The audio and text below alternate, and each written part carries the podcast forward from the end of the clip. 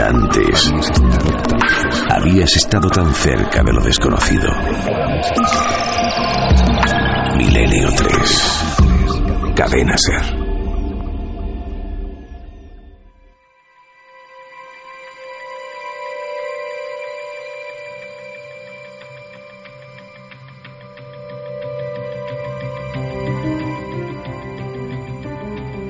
Continúa Milenio 3 con un programa muy especial, ideal para esta noche de madrugada. Es un fenómeno de las psicofonías que desde luego no ha envejecido bien. El salto tecnológico, la sobresaturación de información no ha beneficiado, yo creo, a un misterio que siempre, al parecer, ha estado ahí. Desde el mismo instante en el que el hombre consigue los primeros resortes, desde Marconi o Edison, para, de alguna forma, registrar o aproximarse al pasado sonoro, empiezan a surgir estas curiosas anomalías. Seguimos igual que siempre. Eh, las conclusiones no llegan a ningún lado. Y es normal y perfectamente comprensible que ante la cantidad de personas que graban psicofonías con ordenadores, ante sonidos metálicos o a investigadores que indican que todo es una psicofonía, se haya llenado el ciberespacio y otros espacios eh, no tan digitales de voces que son como ruido de fondo, nunca mejor dicho. Algunas de las psicofonías que ya hemos escuchado, en mi humilde opinión, tenían todavía ese eco, ese tono de las antiguas, de las fundadoras de este fenómeno casi en nuestro país. Sé que todo es muy subjetivo, absolutamente subjetivo, como la vida lo es.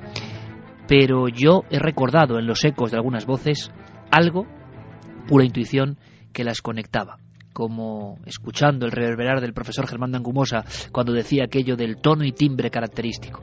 Curiosamente, tanto a Sinesio Darnell como a Germán de Argumosa, pioneros, equivocados o no, yo no lo sé, pero honestos con su búsqueda, em, recuerdo perfectamente que muchas de las voces parece que les llamaban. Una de las más impresionantes decía Germán, simplemente. Una pregunta que yo me hago, eh, ¿por qué no hay psicofonías amables? ¿Por qué no hay un te quiero? ¿Por qué no hay un hola? ¿Cómo estás? Eh, ¿Eres feliz? O unas risas de niños que sean risas de verdad. La vida también es felicidad, ¿no? La vida también es luz. ¿Por qué todo eso no se registra?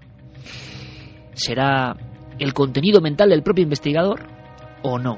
¿Por qué todo está envuelto de ese dramatismo? Es lo mismo que ocurre a nivel muy personal cuando uno, por ejemplo, conoce de primera mano las caras de Belmez. Yo no sé lo que son, pero en considerándolas, en el último de los casos, un puro fraude pictórico, ¿Por qué tienen ese tono tan especial? Ese tono que encaja perfectamente con las primeras psicofonías que se obtuvieron ahí. ¿Por qué a mí no me suenan igual algunas voces psicofónicas que me suenan las voces normales? ¿Por qué siento escalofríos con unas y por qué con otras no? Es todo muy subjetivo.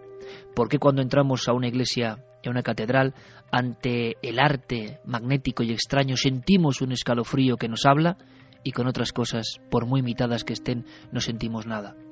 ¿Por qué cuando un comunicador es capaz de hablarnos, nos llega al corazón, nos habla de verdad, equivocado o no, y otros son una máscara que prácticamente lee cosas sin sentido, por muy espectaculares que sean, subjetivo, emociones?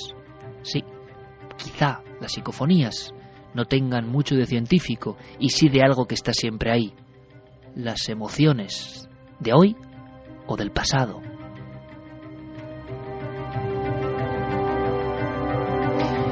Muchas preguntas, pero esa es mi sincera reflexión. Eh, lo que sí sé es que el fenómeno sigue ahí. El fenómeno sigue ahí, apareciéndose por algo, indicando algo. ¿Por qué no dicen frases completas? ¿Por qué solo cosas cortadas?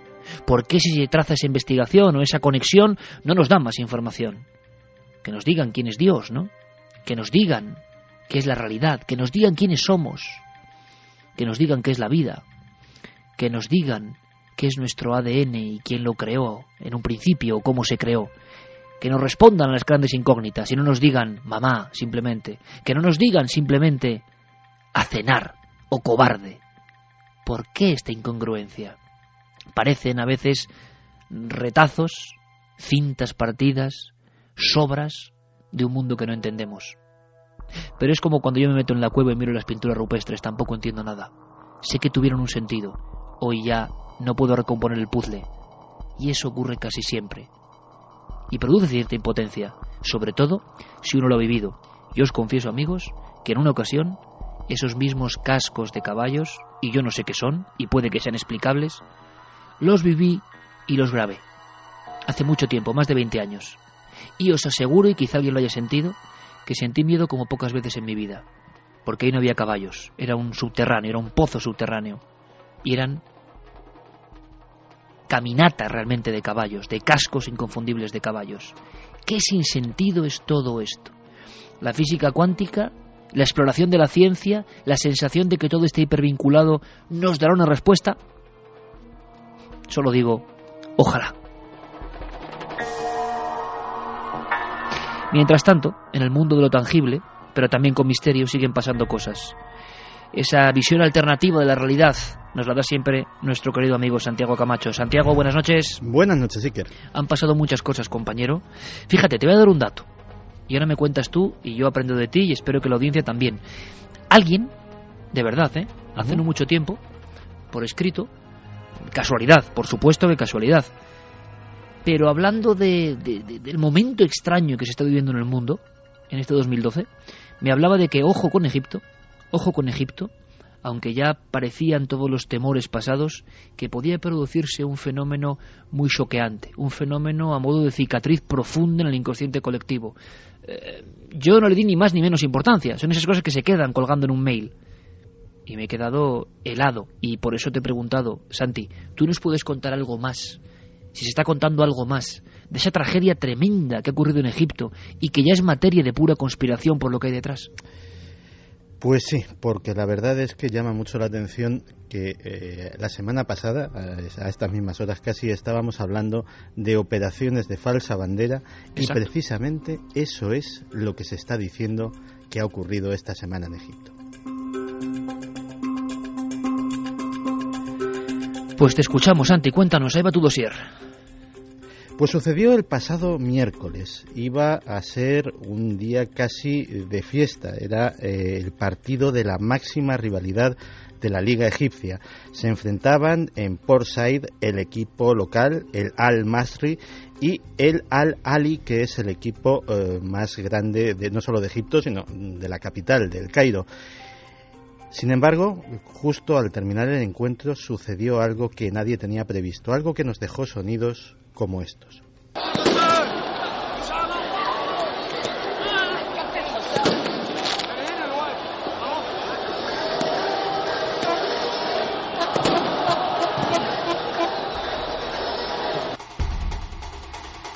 Un tremendo tumulto, una enorme confusión, miles de personas invadiendo el terreno de juego y eh, un fuego en las gradas. Nadie sabía lo que estaba sucediendo. Cuando se despejó aquel desbarajuste, el balance fue aterrador. 74 muertos, más de mil heridos.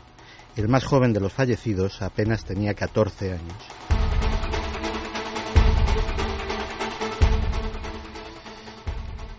Carla Fibla, nuestra compañera corresponsal en Oriente Medio, nos cuenta qué es lo que sucedió para que ocurriera tanta masacre.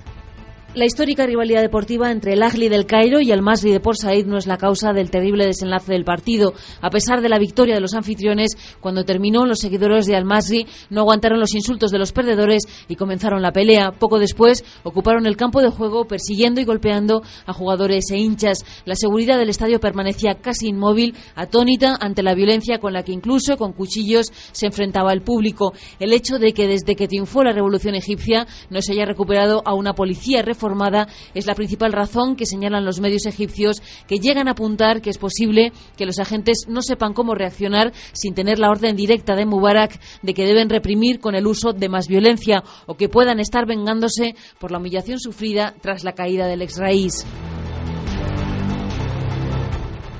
Hubo apuñalados, hubo cráneos fracturados porque la gente fue lanzada desde lo alto de las gradas.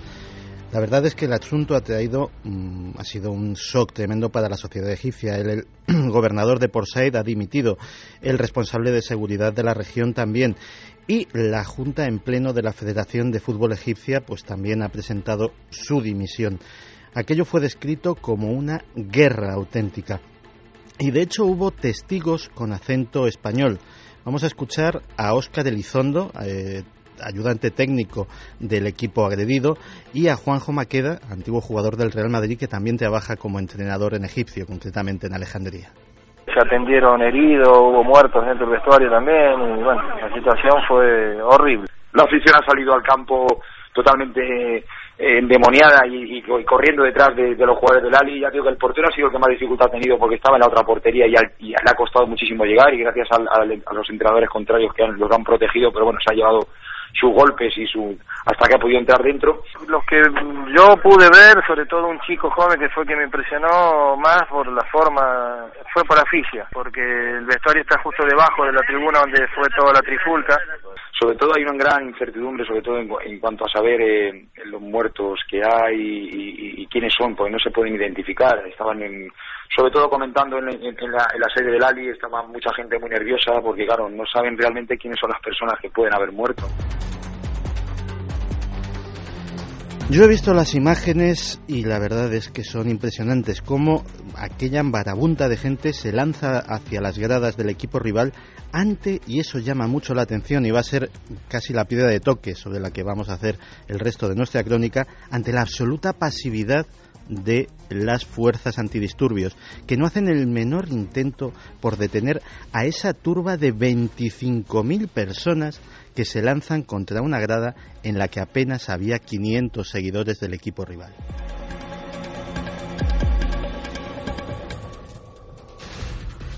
Cuando veían lo que se les venía encima, eh, estos seguidores del Al-Ali pues intentaron huir. Eh, son gente aguerrida que eh, pueden ser calificados perfectamente como ultras, como los hay prácticamente en todos los equipos del mundo, pero aquella diferencia numérica hacía imposible el enfrentamiento. Así que corrieron hacia las salidas del estadio cuando se encontraron las puertas cerradas, cerradas con candado y cadena desde fuera. Alguien les había encerrado en una auténtica trampa mortal.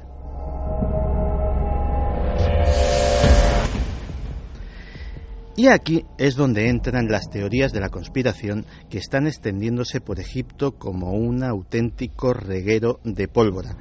Porque eh, eh, los seguidores del Al-Ali se han eh, caracterizado desde hace un año por estas fechas, precisamente por estas fechas, hasta, hasta hoy, por ser eh, prácticamente el eje, la tropa de choque de las protestas que en su día eh, derribaron el régimen de Hosni Mubarak y que eh, periódicamente pues están presionando cada vez más a la junta militar se está diciendo que eh, la policía, eh, esa mm, pasividad que tuvo, era precisamente porque a esos hinchas del equipo de la Ali, pues les tenían ganas, tenían ganas de castigarles por la humillación que sufrieron en, la Plaza Tajir y eh, dejaron que fueran masacrados impunemente.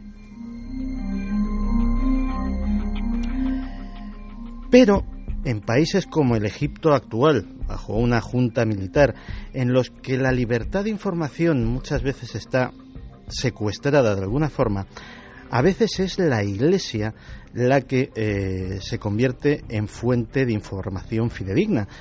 Y precisamente tenemos el testimonio eh, escrito en la agencia Fides, la agencia oficial de noticias de la Iglesia, de un misionero colombiano, Luciano Verdosia. Luciano Verdosia dice que lo más probable y lo que se está barajando ahora mismo en Egipto es que todo esto ha sido fruto de una conspiración, que la Junta Militar metió infiltrados entre los hinchas del equipo agresor con la intención de provocar este tumulto. ¿Para qué? Para perpetuarse. Dentro de poco tendrá que ceder el eh, gobierno a el Parlamento, Parlamento que está ahora mismo dominado por los hermanos musulmanes, una fuerza eh, de carácter islámico, y eh, de esta forma ellos estarían demostrando que el Estado se está deslizando hacia el caos y que esa autoridad militar todavía es necesaria. Por lo tanto, Santiago sería una gran trampa mortal esos testigos o esos defensores del Al-Ali, em, según la teoría de la conspiración, habrían sido masacrados impunemente por otros motivos que nada tienen que ver con el futbolístico y me ha sorprendido muchísimo, creo que el tema es de gran calado, alguna definición decían 25.000 eh, personas que salieron endemoniadas, decía uno de los testigos, uno de los exfutbolistas. Em, ¿Cómo han provocado esa ira en concreto? Es decir, como cuentan que se han hecho muchas operaciones militares, lo decíamos la semana pasada, perfectamente calibradas, por ejemplo, para generar la histeria colectiva que, por otro lado, en una hinchada de un campo de fútbol parece que, vamos, es una cerilla que prende muy fácilmente. Pues sí, porque mucha gente se empieza a preguntar, entre otras cosas, eh, cómo es posible que eh, gran parte de esos seguidores, o al menos la parte que está implicada en la mayor, eh, en la mayor porción de los asesinatos, llevara encima armas blancas a un estadio de fútbol. De hecho, los hinchas del Masri afirman que los disturbios los iniciaron personas que ellos no conocían, gente que se había infiltrado, que estaba allí, que eran los más vehementes, los que llevaban bengalas, los que estaban lanzando esas bengalas a la grada rival y de hecho terminaron provocando un incendio bastante aparatoso y eh, que esas personas que tan vehementes pues fueron las que dieron ese grito de a por ellos y eh, la masa digámoslo así pues eh, saltó al campo pero una cosa es saltar al campo y eso se ve perfectamente en las imágenes pero efectivamente hay un grupo nutrido aunque minoritario que rebasa el terreno de juego, rebasa el túnel de vestuarios y se lanza en persecución de esos hinchas del Al-Ali. Y de hecho, ha habido eh, manifestaciones en Portside eh, diciendo que Portside no es culpable, que es, todo es fruto de una conspiración. Y en el eje de esa conspiración está la Ley de Emergencia de 1981. ¿Qué es la Ley de Emergencia de 1981? Pues tras el asesinato de Sadat, brutal, en mitad de un desfile, eh, cuando uno de los camiones militares se detiene y ametralla a toda la tribuna presidencial, pues se hace una ley de emergencia que básicamente es eh, la plasmación en papel de un estado de excepción. Bajo la cobertura legal de esa ley de emergencia, eh, tanto eh, el régimen eh, que vino eh, después de Sadat como ya el propio Hosni Mubarak, durante todos estos años, que no ha sido derogada todavía, ha podido mm, legitimar la represión muy dura contra los opositores. Esa ley de emergencia está también a punto de ser derogada y precisamente en medios egipcios se llama mucho la atención de que justo cuando se va a prescindir de ese estado de emergencia sucede algo que justifica su permanencia. Y además, Santi, si me permites, esto es un precedente muy peligroso tal y como está la situación en todos esos países, ¿no? Sí, la verdad es que, eh, y ahora mm, veremos hasta qué punto eh, está la situación enradecida porque hay acusaciones cruzadas que implican incluso a varios países de la región. Eh, Egipto es un verdadero polvorín ahora mismo, hay una inseguridad ciudadana tremenda, eh, básicamente porque eh, la fuerza policial se ha visto tremendamente disminuida Primero porque la policía está fatalmente vista por la población. Ha habido una ingente cantidad de dimisiones porque eh, casi es un estigma pertenecer a, la policía después de, eh, de, haber sido derrocado el régimen y esas vacantes no han sido no han sido cubiertas con lo cual eh, hay un ascenso de la delincuencia simplemente porque no hay efectivos policiales para, para evitarla pues tremendo. Pero la, además las elecciones democráticas las han ganado como dijimos hace un rato los hermanos musulmanes que es una fuerza islámica con lo cual podría desestabilizar toda la región, que es, de hecho, eh, la fuerza islámica que estuvo bajo ese asesinato de Sadat eh, que provocó eh, la ley de emergencia del 81. Y la verdad es que el asunto, por coincidencia de intereses, es sospechoso. Fíjate que estos aficionados del Al-Masri, que dicen que ellos no tuvieron nada que ver, señalan un detalle curioso y efectivamente se puede apreciar perfectamente en las imágenes del partido la tribuna, el palco de autoridades, está completamente vacío. Y no digo eh, durante los incidentes, digo justo antes. Es decir, dicen que es muy normal y este era un partido de máximo interés en la liga egipcia, pues que no solamente acudan pues la directiva de ambos clubes y los presidentes, sino también autoridades locales, incluso autoridades nacionales, pues que van allí pues a disfrutar del partido como invitados de excepción. Esa noche no hubo ninguna representación oficial, cosa que mm, comentan que es absolutamente infrecuente y que señalan como uno de los datos. Es más, eh, fíjate si está enradecido el tema en la región que hasta la policía religiosa saudí, eh, que en Arabia Saudí hay, hay, una, hay un cuerpo de policía que vela por eh, el cumplimiento de los eh, preceptos del Corán, ha metido cartas en el asunto y, en y, a través de su cuenta de Twitter ha declarado algo que eh, en Egipto ha llenado de indignación. Dice que ni más ni menos lo ocurrido es un castigo de Alá por la negativa de los jugadores a cubrirse, es decir, porque llevan pantalones cortos.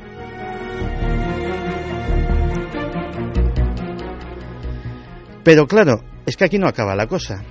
Eh, el miércoles 74 muertos, 1000 heridos. Pero el jueves y el viernes en el Cairo, precisamente a raíz de estas mm, denuncias de conspiración, ha habido unos incidentes gravísimos que eh, también han tenido a los hinchas del Al-Ali, que no solamente son hinchas futbolísticos, sino que son gente políticamente muy activa y muy reivindicativa, en el ojo del huracán otra vez. Nos hace la crónica de esto nuestro compañero de cadena ser, Ismael Monzón. Las ambulancias no han parado de sacar heridos del avispero en el que se ha convertido la calle que da parar al Ministerio del Interior egipcio. Los ultras de los equipos de fútbol enrabietados por la masacre de Port Said han atraído a miles de manifestantes que piden que los militares que controlan la transición en el país abandonen el poder. Durante toda la jornada de este viernes, los jóvenes han estado lanzando piedras y cócteles Molotov contra las instalaciones policiales y han llegado a prender fuego a uno de los edificios cercanos. Las fuerzas de seguridad y los manifestantes mantienen un tira y afloja de difícil solución. La Junta Militar ha pedido en un comunicado que los partidos llamen a la calma y ha apuntado a una mano negra en esta nueva espiral de violencia una mano negra en esta nueva espiral de violencia, porque el gobierno también se agarra a la teoría de la conspiración. Y dice que el incidente y sobre todo estas protestas posteriores puede haber sido eh, provocado por potencias extranjeras. En una clara alusión en este caso a Irán que eh, estarían interesadas en derrocar a esa eh, junta militar y eh, tener un régimen islámico en Egipto. Los manifestantes, por el contrario, dicen que si hay alguna potencia extranjera implicada en el asunto, pues que sería Israel, aunque es una facción minoritaria quien lo cree y, desde luego, la mayoría cree que ha sido la propia junta militar la culpable de los hechos. Y lo único realmente cierto es que eh, Egipto está otra vez, justo un año después, a las puertas de otra revolución. Una revolución, esta vez, provocada por un partido de fútbol.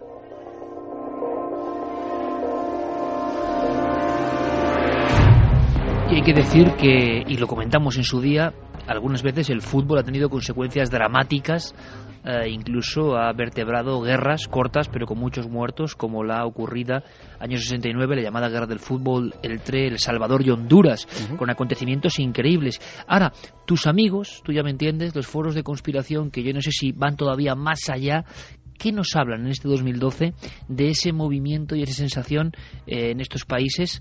Eh, ¿Y por qué está ocurriendo? ¿Cómo lo ven ellos? ¿Ven todavía otros culpables mayores en toda esta circunstancia?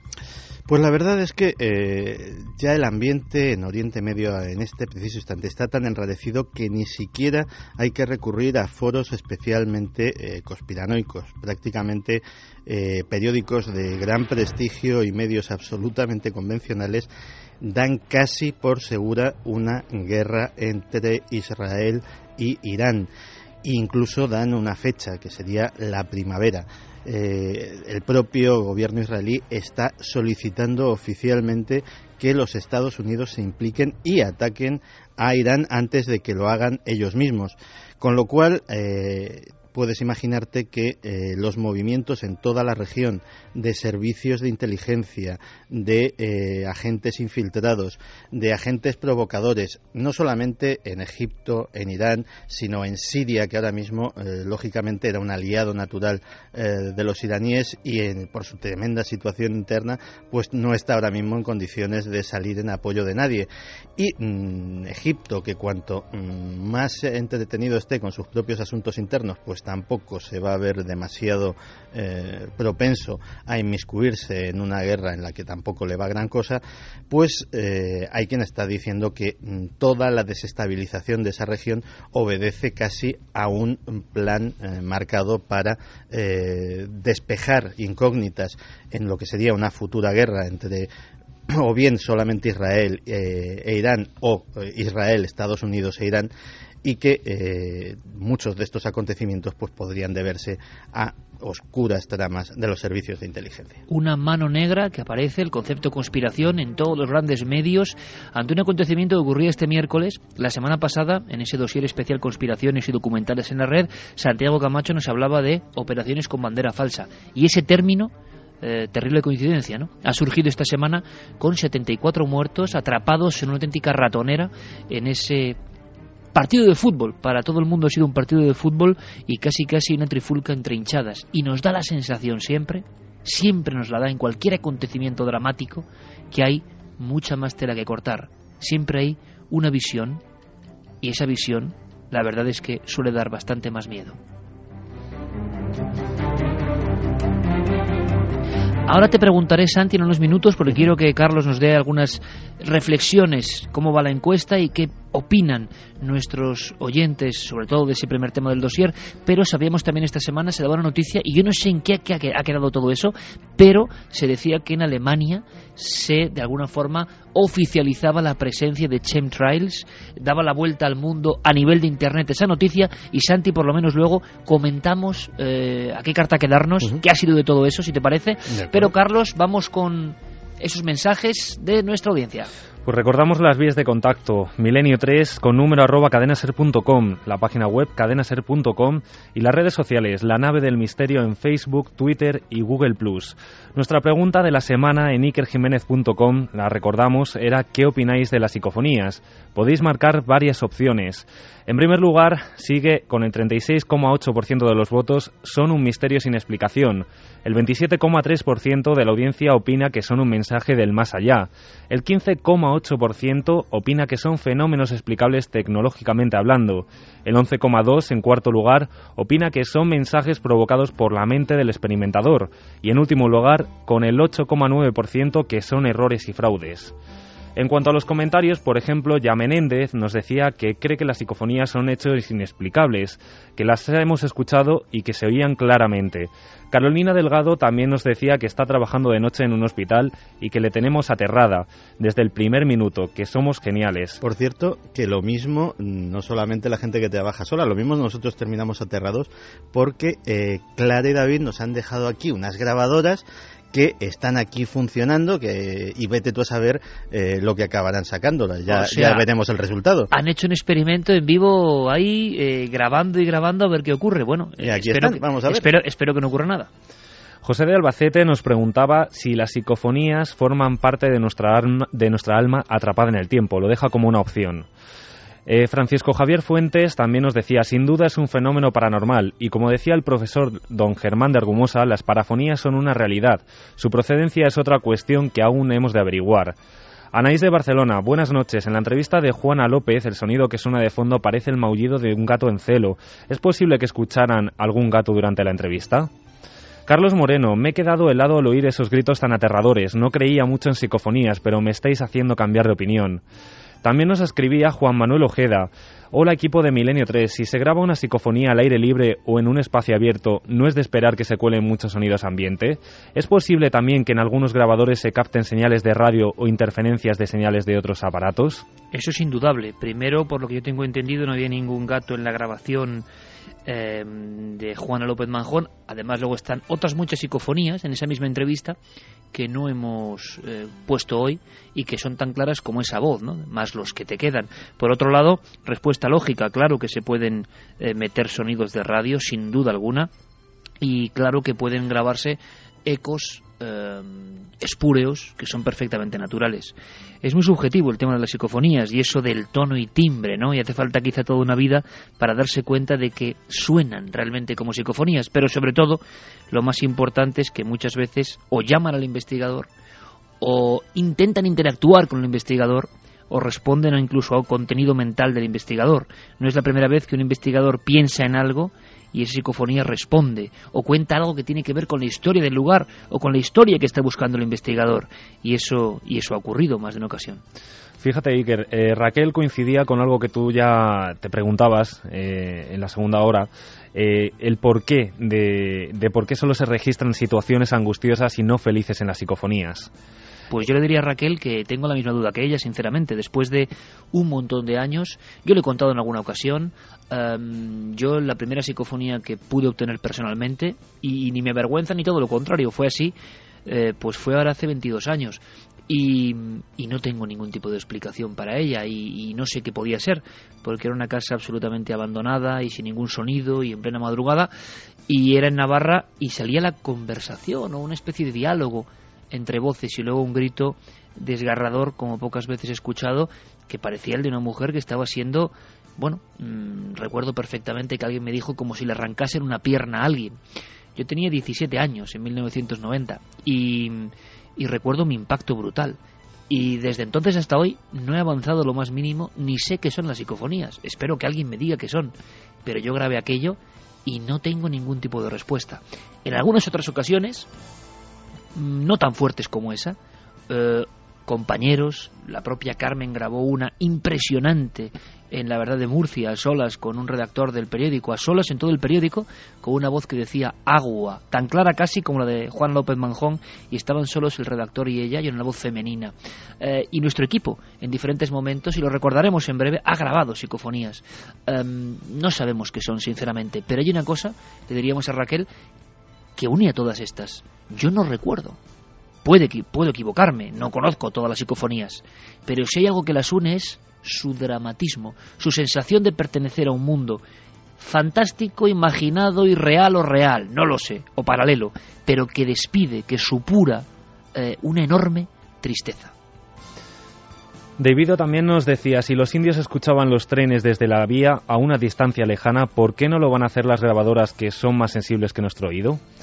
perfectamente. Ainara también nos decía que esta última grabación, eh, se refiere a la última que hemos puesto de Clara y de David, eh, sin decirnos lo, sin decirles lo que creía que creíamos que decía, dice que todos han oído lo mismo, más, más los que te quedan. Eh, Alejandro Sánchez coincide igual, más los que te quedan. Me he quedado en blanco. Excelente programa. Eh, por ejemplo, Tony Pérez dice que las psicofonías, a mi entender, pueden ser, un, por un lado, impregnaciones de energía que han quedado en un determinado lugar por una causa dolorosa, o bien mensajes del más allá mediante algún tipo de fisura espaciotemporal dimensional. David Revertos, no sé, creo que hay dimensiones, llamémoslo así, que son superiores a nosotros y no somos capaces de poder explicar los sucesos llamados extraños. Estamos limitados. Yo no sé si preguntarle a Santiago Camacho, que ha estado pacientemente trabajando en el área de conspiraciones, pero él también sabe del tema de las psicofonías. Yo no sé, Santi, si tú en alguna ocasión personalmente has tenido la, la fortuna de grabar alguna de estas voces claras, que para ti han sido documentos claros. Pues fíjate que yo eh, he tenido la ocasión de intentar grabarlas muchas veces, porque como todos los que somos interesados en este tema, pues quien no tiene la tentación, pero desde luego no soy uno de esos investigadores con Nimán, pero absolutamente negado para el Ni yo, ni yo, ¿eh? ni yo, desde luego. Nunca lo he conseguido. ¿Y tendrá que ver la fe de la persona? Parece que no, porque Clara estaba en ese momento de muy baja fe. ¿Con qué tiene que ver el fenómeno de la psicofonía? Pues no lo sabemos. Yo creo que tiene que ver con el investigador, con el lugar, con el momento, absolutamente con todo. Eh, las preguntas, como siempre, interesantísimas. Luego iremos con muchas más. Carlos tiene un testimonio que quiero que escuchéis, importante. Antes de eso, y aunque sea brevemente, bueno, mejor después, Santi, nos cuentas todo lo que ha pasado con los Chen Trails. Se da la noticia, se da la noticia de la que la RTL comunica que eh, Alemania certifica que efectivamente hay chemtrails, o sea, es decir, esa especie de estelas químicas con algún motivo inquietante que se nos escapa y que algunos amigos de la conspiración hablan de control de la población, eh, someter a la población a todo tipo de sustancias eh, prohibidas a través del aire y que se confunden con estelas de reactor. ¿Será verdad que Alemania ha dicho eso? ¿Qué ha pasado? Bueno, ahora, eh, aunque sea el momento express, Carlos, variamos Noel el sentido musical, nos vamos hacia lo inquietante que es siempre un testimonio, uno de tantos que está llegando. Gracias a todos amigos, gracias de verdad. Estamos recibiendo una cantidad de casos fantásticos, em, un montón de personas que quieren colaborar y, este programa lo hacemos todos. Todos como Rubén, creo en este caso, que nos contaba eh, un encuentro, uno de esos encuentros con lo extraordinario que nos va a contar, nos va a diseccionar nuestro compañero Carlos Largo. Carlos, todo tuyo. Pues nos situamos, como tú bien dices, eh, en este caso con una historia que nos mandaba Rubén. Eh, le agradecemos la valentía que ha mostrado, desde luego, porque el caso es eh, duro, sobre todo para él, porque ha vivido una experiencia, bueno, pues que le ha marcado y que desde aquí pues le queremos agradecer. Se sitúa en San Lucas de Barrameda, en Cádiz. A las afueras de esta población existe un cortijo que se llama La Atalaya y bueno, eh, allí, muy cerca, hay una zona de caminos eh, donde hay viñedos y hay algunas viviendas. En una de ellas eh, vive nuestro amigo y bueno, pues un día nos contaba que por la noche llegaba del gimnasio, llegaba a su casa y no había nadie, por lo que decidió sacar a su compañero, a su perro. Le suele sacar por esa zona, esa zona en la que prácticamente no hay nada, solamente hay campo. Le llevaba atado, porque nos comentaba que es bastante inquieto. Pero justamente al llegar a una zona donde terminan esas eh, últimas viviendas, él le suelta. ¿Y qué es lo que ocurre? Que no, el perro no corre. Normalmente es muy inquieto, como decimos, pero ese día estaba demasiado parado. Entonces es cuando Rubén se da cuenta de que algo hay entre los árboles.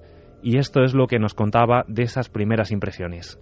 Y cuando llegué allí a la última casa, por soltar el perro, él tiende a correr por mitad del campo. Ese día no corrió, se quedó quieto. Y me extrañó bastante. Cogí un palo que había por allí, se lo tiré en medio del campo para que el perro corriera, el perro no corría. Nota que vi algo moverse y lograba hacer un conejo de ahí, pero mi sorpresa es que no salió ningún conejo, sino al lado del camino y la silueta quizás como de un hombre en plan tumbado, muy recto, y que cruzaba por el camino cruzaba de un lado a otro del camino. Este hombre se metió en el lateral del invernadero, que que se metió por ahí, por el lateral del invernadero y me quedé un poquito como diciendo, ¿qué es? ¿Qué es lo que he dicho? Lo, lo cierto es que Rubén se quedó totalmente desconcertado. No sabía lo que había visto, tal y como él nos contaba. Se acercó, intentó ver qué podía ser aquello, y así, con estas palabras, nos describe aquella silueta, aquella figura que estaba entre esos árboles. El ser cruzó el camino en unos dos segundos aproximadamente, o quizá un poquito más de dos segundos sin llegar a más de tres. O el tiempo que yo vi al ser. Era grande, ser un poquito grande, ocupaba casi todo el ancho del camino. Si pensamos que por ahí pasan coches, camiones, pueden ser dos metros o algo más de dos metros, pues eso es lo que podría tener ese ser. Lo que sí que recuerdo era un color gris, uniforme en todo el cuerpo, y sí que era todo de silueta muy recta. O sea, ¿sabes? Cuando tú llevas un chaleco o algo, siempre hay alguna curvita en, el, en tu figura. Aquí no se demostraba ninguna curva, era todo muy recto. Recuerdo también que es como cuando tú tienes la cabeza un poquito ladeada para mirar hacia arriba, pues si este señor estaba o este ser estaba tumbado, la cabeza un poquito hacia arriba, para poder ver quizás, o me imagino yo que será para poder ver hacia dónde iba. Carlos, un encuentro clásico con lo absurdo, con lo inexplicable, con lo... Bueno, el propio Rubén nos decía que es que ¿quién le iba a creer? La descripción es curiosa porque es pródiga en detalles y estamos hablando de un caso reciente. Sí, totalmente reciente. Esto pasó hace tan solo unos días y una vez más, en este caso, después de ese avistamiento de esta figura, de este ser, pues se ocurrió lo que tú decías, algo inexplicable, pero a la vez clásico. Aparece una luz, un foco de luz que va subiendo poco a poco y que le hace como que se desoriente. Llega incluso a, quedar por unos segundos sin saber dónde está e incluso se olvida de su propio perro. Y mientras me acercaba vi al fondo como si fueran los faros de un coche, o mejor dicho, el faro de un coche porque solo era una luz fuerte que empezaba a ascender hacia arriba y lo que es eso que es eso, es eso, la luz que se iba apagando y cada vez iba poniendo un poquito más de velocidad hasta que tendió por desaparecer hacia lo más alto del horizonte. Quizás el centro sea un poquito más tirando anaranjado, quizás, Eso fue todo lo que yo vi. Yo salí de allí embalado, apresurado, y la verdad que cuando yo salí de allí no me acordaba ni del perro. No me acordaba que había llevado al perro siquiera. Estaba un poquito sorprendido, asustado, sorprendido. Cuando llegué a mi casa, de ya el perro estaba allí esperándome, pero no sabía describirlo. Yo es que no sé cómo decirte algo más. Qué interesante, Carlos, qué interesante. Tú me comentabas ya de antemano. Bueno, primero que hemos recibido que hay como una reactivación, que sería muy bueno y lo estamos haciendo y notando estos casos porque bueno, podemos decir que hacía años que no teníamos registros de personas con nombres y apellidos que habían sido testigos de algo que tiene que ver quizá con el fenómeno ovni, no lo sabemos, pero con la presencia de lo más extraño de tercera fase. Y desde noviembre a esta parte estamos viendo que hay testimonios. Eh, Carlos y yo estuvimos en el Monte Abanto sacando testimonios y documentos, y allá había unos cuantos, pero es que encima hemos visto en otros puntos del país y ahora este caso que está contado de una forma tan normal, tan sencilla, y que yo creo que todo el mundo que tiene perro, todo el mundo que tiene perro ahora mismo, sabe lo que significa que se olvidó hasta del perro. Con qué pocas palabras se describe una sensación de desasosiego, de no saber dónde está uno, que es clásica, como ha dicho Carlos Largo, de perder la noción de las cosas, como si eso, esa figura absurda, imposible, yo no sé si física o no, cambia nuestra percepción de las cosas y olvidamos hasta nuestro mejor amigo, que ya es olvidar, ¿eh? Pues no es el primer ni el último caso que veremos con esta circunstancia, pero estoy seguro que todos los amigos de los animales saben lo que significa. ¿Y qué ocurrió? ¿Cómo, cómo acabó esta historia, Carlos? Pues esta historia acaba con Rubén volviendo a casa totalmente desconcertado y como él mismo ha relatado, justo cuando va a abrir la puerta ve a su perro que está intentando abrirla desesperadamente como si hiciera un atisbo de querer resguardarse de aquello que había visto también. Eh, Rubén esto no lo ha contado a su familia, lo ha guardado una vez más para él solo y lo ha querido compartir con nosotros. Pues yo te digo, Carlos, que es el típico caso, una vez más, eh, donde, bueno, tú ya te estás haciendo, a pesar de tu juventud, todo un experto eh, en tocar esta fibra que es imposible. O sea, que en los días de hoy es imposible. Y además no lo va a creer nadie. Y es normal que no lo crea ya nadie, porque así estamos.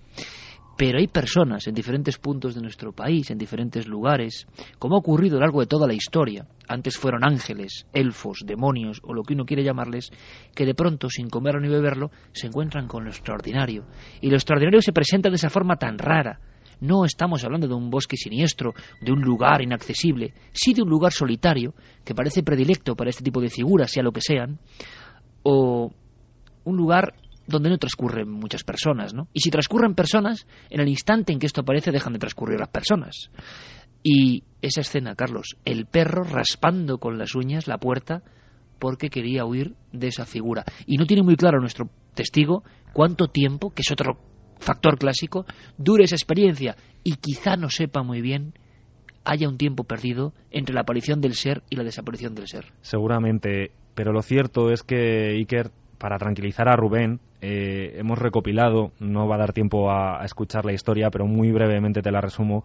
Hace 25 años, muy cerca de este punto, otro amigo del programa, José Antonio, eh, era invierno, por la tarde estaba junto a su cuñada y su, su mujer, estaban resguardándose del frío en su casa. La cuñada, en este caso de José Antonio, sale a recoger la ropa, chilla de repente como si hubiera visto algo Sale José Antonio y su mujer hacia fuera de la casa y observan un objeto totalmente grande, un objeto volante, tal y como él lo describe, con un punto negro en el centro de, este cuerpo. Y decía, tal y como, como nos relataba él, que en ese punto parecía que alguien estaba observándoles, como que estaba captando fotografías. ¿En la misma zona? En esa misma zona, muy cerca de, de Doñana. De repente ese cuerpo sale hacia el cielo, sale volando porque estaba justo enfrente de ellos mismos, se divide como en tres luces y se pierde, como decimos, en ese coto de Doñana. Has dado una clave, Carlos, nada es casual. Doñana, lugar predilecto para ese tipo de encuentros con lo extraño. Y además sé, y lanzo un llamamiento, sé que el director del centro de Doñana es un buen seguidor de este programa. Lo sé, y sé que sabe no solo de fenómenos, sino del telurismo, la magia, la potencia desde la antigüedad de esa tierra sacra. Así que ojalá podamos dedicar un programa monográfico a sucesos Sucesos que, por ejemplo, obligaron a cambiar la vida de un periodista que era Antonio José en los años 70. Testimonios brutales de una de las joyas que tenemos en nuestro país. Así que nos guardamos toda esta información, Carlos, para seguir indagando, porque todo esto pasa en un entorno muy especial. Cambiamos el rumbo, Noel, ahí está, hace unos días, provincia de Cádiz, un caso de tercera fase, si es que es eso. Desde luego la descripción es esa, la clásica. Tremendo que vuelvan a pasar este tipo de casos. La diferencia con los años 70 es que ningún periódico lo va a sacar en su portada ni en sus páginas de local. No lo van a sacar. Nadie lo va a creer. Esa es la diferencia. Pero siguen ocurriendo cosas. Y Milenio 3 en eso no os va a fallar. Vamos a seguir contándolo todo.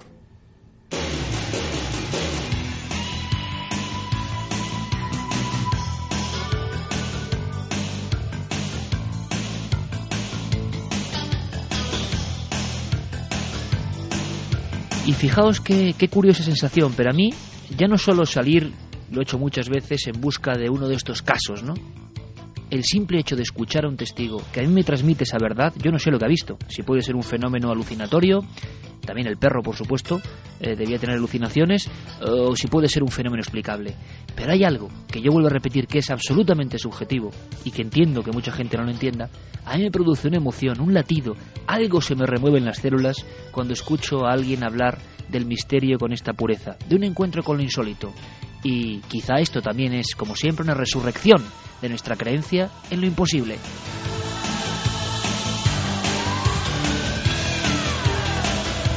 Seguiremos investigando, eso os lo aseguro, porque algo, como decía Carlos Murciano, puede que siga flotando sobre el mundo.